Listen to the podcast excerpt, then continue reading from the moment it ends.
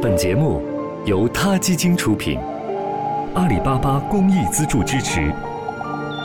每个生命都重要。听众朋友们，大家好，我是小五，感谢你关注他 Radio。每周五的下午时分，请你和我们一起体味那些动物之趣，感悟动物之美。今天我要为大家带来的是杨绛的《花花》第三部。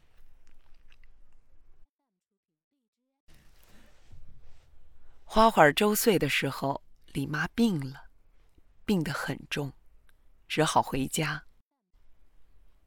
她回家后，花花早晚在她的卧房门外绕着叫，叫了好几天才罢。换来一个郭妈，又凶又狠，把花花当冤家看待。一天，我坐在书桌前工作，花花跳在我的座后，用爪子在我背上一拍。等我回头，它就跳下地，一爪招手似的招，走几步又回头叫我，我就跟他走。他把我直招到厨房里。然后他用后脚站起，伸前爪去抓菜橱下层的橱门，里面有猫鱼。原来花花是问我要饭吃。我一看他的饭碗肮脏不堪，半碗剩饭都干硬了。我用热水把硬饭泡洗一下，加上猫鱼拌好，花花就乖乖的吃饭。可是我一离开。他就不吃了，追出来把我叫回厨房。我守着，他就吃；走开就不吃。后来我把他的饭碗搬到吃饭间里，他就安安顿顿吃饭。我心想，这猫又作怪，它得在饭厅里吃饭呢。不久，我发现郭妈捉弄它。它双脚夹住花花的脑袋，不让他凑近饭碗，嘴里却说：“吃啊，吃啊，怎么不吃啊？”我过去看看，郭妈忙一松腿，花花就跑了。我才懂得花花为什么不肯在厨房里吃饭。花花到我家一两年后，莫存调往城里工作，圆圆。也在城里上学，寄宿在校。他们都要周末才回家，平时只我一人吃饭。每年初夏，我总住下。饭菜不过是西红柿汤、凉拌紫菜头之类。花花又作怪，他的饭碗在我坐后，他不肯在我背后吃，我把他的饭碗。挪在饭桌旁边，他才肯吃。吃几口就仰头看着我，等我给他滴上半勺西红柿汤，他才继续吃。我假装不看见也罢，如果他看见我看见他了，就非给他几滴清汤。我觉得这猫太违心了，难道它也爱喝清汤？猫一岁左右还不闹猫，不过外面猫叫闹的时候，总爱出去看热闹。他一般总找最依顺他的莫存，要他开门，把两只前爪抱着他的手腕子轻轻咬一口，然后叼着他的衣服往门口跑，前脚扒门，抬头看着门上的把手，两只眼睛里。全是恳求。他这一出去，就彻夜不归。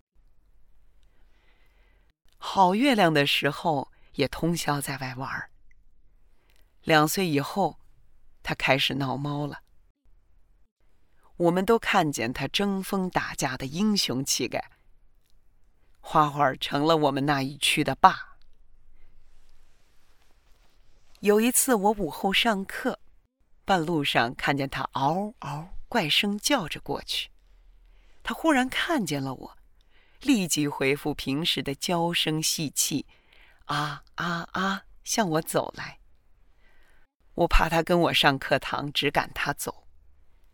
可是他紧跟不离，直跟到杨辉大道边上才止步不前，站定了看我走。那条大道是他活动区的边界，他不越出自定的范围。三反运动期间，我每晚开会到半夜三更，花花总在他的活动范围内迎候，伴随我回家。花花善解人意，我为他的聪明惊喜。长胡说：“这猫简直有几分人气。”猫的人气，当然微弱的似有若无，好比人为万物之灵。人的那点灵光，也微弱的只够我们恍惚的照见自己多么愚暗。人的智慧。自有打不破的局限，好比猫的聪明，有它打不破的局限。花花毕竟只是一只猫。三反运动后院系调整，我们并入北大，迁居中关园。花花依恋旧屋，由我们捉住，装入布袋，搬入新居。拴了三天，才渐渐习惯些。可是我偶一开门，它一道电光似的向临近树木繁密的果园窜去，跑得无影无踪，一去不返。我们费尽心力也找不到它了。我们伤心的从此不再养猫。莫存说，有句老话：“狗认人，猫认屋。”看来花花没有超出猫类。他的《荣安馆修木杂咏》还有一首提到他：“因书人事本萧条，广论核心续笑标。